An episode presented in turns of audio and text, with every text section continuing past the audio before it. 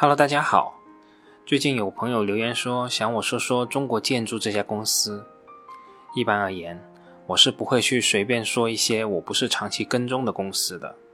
但我初步了解了一下，这家公司还是比较有特色的，所以最后我还是决定给大家说一说。但需要特别说明的是，中国建筑并不是我长期跟踪的公司。我对中国建筑的了解肯定不如一些长期跟踪的投资者，所以对于中国建筑，我这次仅限于和大家一起看一看。如果说对中国建筑有多深入的理解，那绝对是做不到的。最终这家公司如何，还是需要大家自己去做出判断。好了，我们闲话不说，我们马上来看看中国建筑。根据中国建筑二零一九年年报的披露，中国建筑是我国专业化经营历史最久。市场化经营最早、一体化程度最高的投资建设企业，在房屋建筑工程、基础设施建设与投资、房地产开发与投资、勘察设计等领域居行业领先地位。中国建筑作为全球最大的工程承包商，在财富世界五百强2019年榜单上位列第二十一位，在财富中国五百强排名中连续七年位列第三名。在美国工程新闻记录2019年度全球最大的250家工程承包商榜单中，继续位居首位。中国建筑十四次获得国务院国资委年度考核 A 级，国际三大评级机构标普、穆迪、惠誉对中国建筑的评级均为 A、A2 和 A，展望维持稳定，保持行业内全球最高的信用评级。中国建筑是我国最具实力的投资商之一。主要投资方向为房地产、基础设施、城镇综合建设等领域。公司强化内部资源整合与业务协同，打造规划设计、投资开发、基础设施建设、房屋建筑工程等四位一体的商业模式，为城市建设提供全领域、全过程、全要素的一揽子服务。中国建筑是世界最大的工程承包商，经营业绩遍布国内及海外一百多个国家和地区。业务范围涉及城市建设的全部领域与项目建设的每个环节，具有全国布局的综合设计能力、施工能力和土地开发能力，拥有从产品技术研发、勘察设计、地产开发、工程承包、设备制造、物业管理等完整的建筑产品产业链条。全国绝大多数的三百米以上的超高层、众多技术含量高、结构形式复杂的建筑均由中国建筑承建。从这句话来看，我们可以看出中国建筑的底气。如果单靠行政管制缔造的壁垒，终究是不牢固的。而敢在公司年报中正式说出中国国内三百米以上的高层建筑都是我盖的，那我想这就不是单靠垄断两个字可以说明了。或许在初始的阶段，中国建筑能获取相关的项目，有出于央企的资质和行政的力量，但随着成功的案例增多。中国建筑在这个领域已经逐渐形成了无形的技术壁垒和经验壁垒。说起来其实也很简单，作为项目的负责人，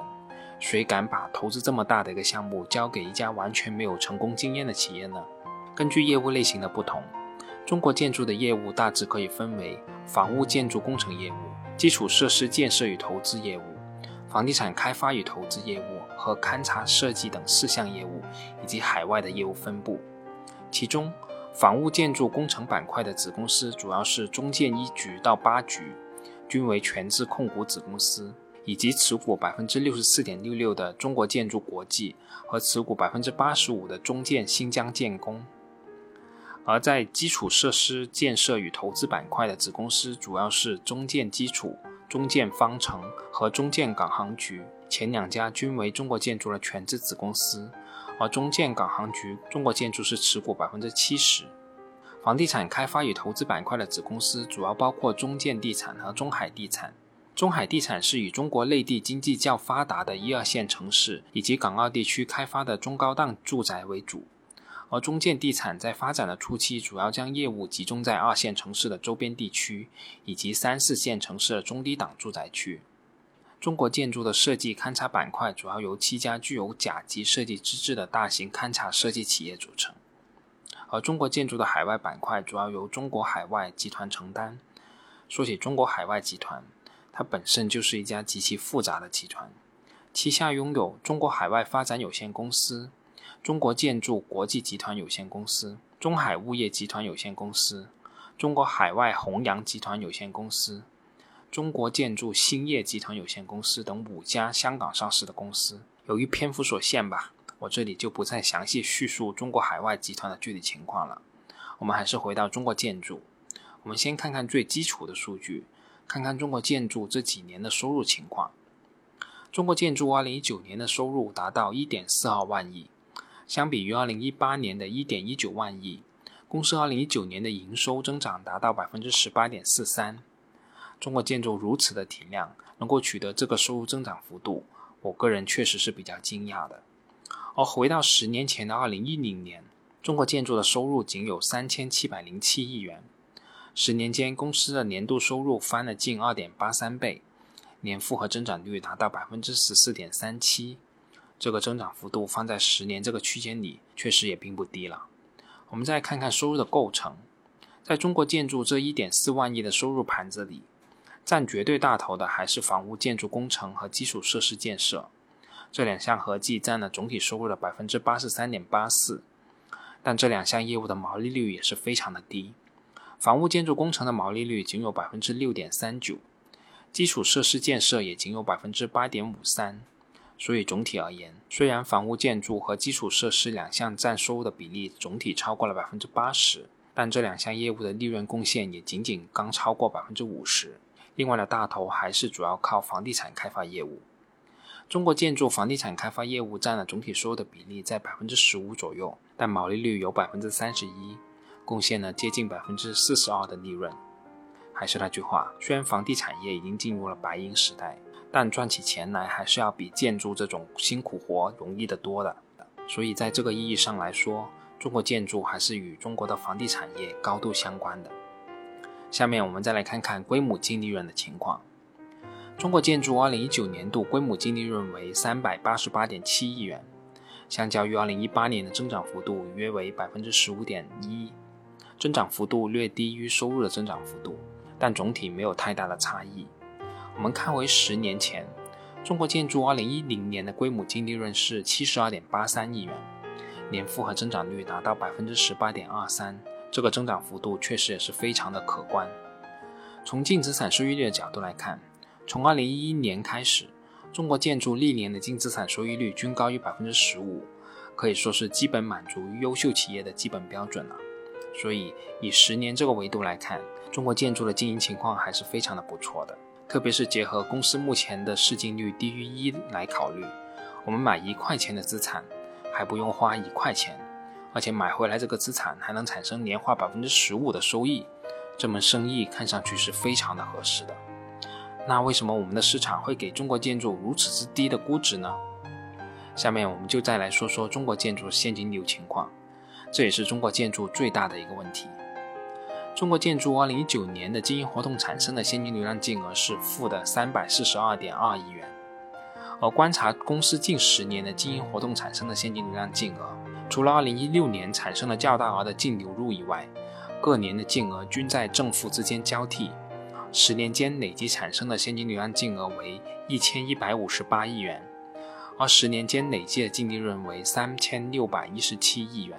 从十年这个维度来看，中国建筑净利润的现金含量竟然还不到百分之五十。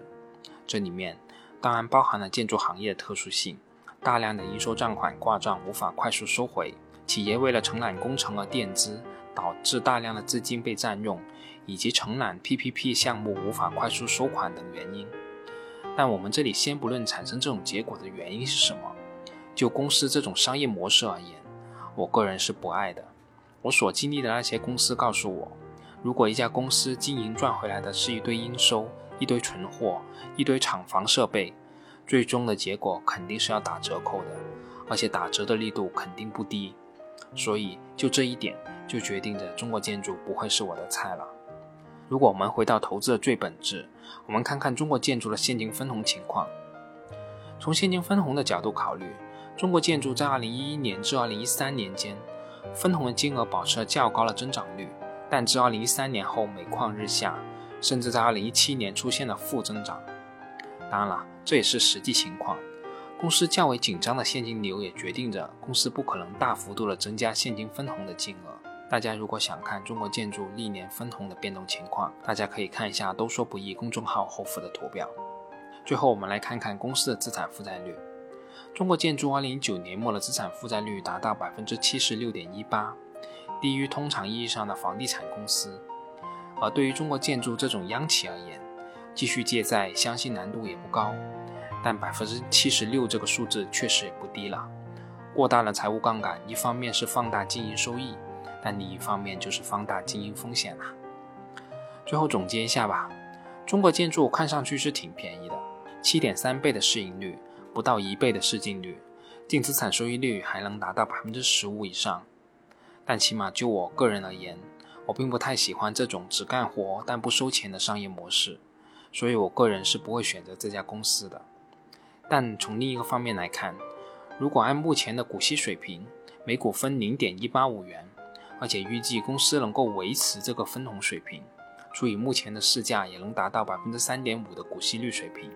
这表示我们这笔投资从长期而言有保底百分之三点五的收益。如果从这个角度考虑，这未尝不是一笔好的投资。好了，这次中国建筑我们就先说这么多，我们下次再见吧。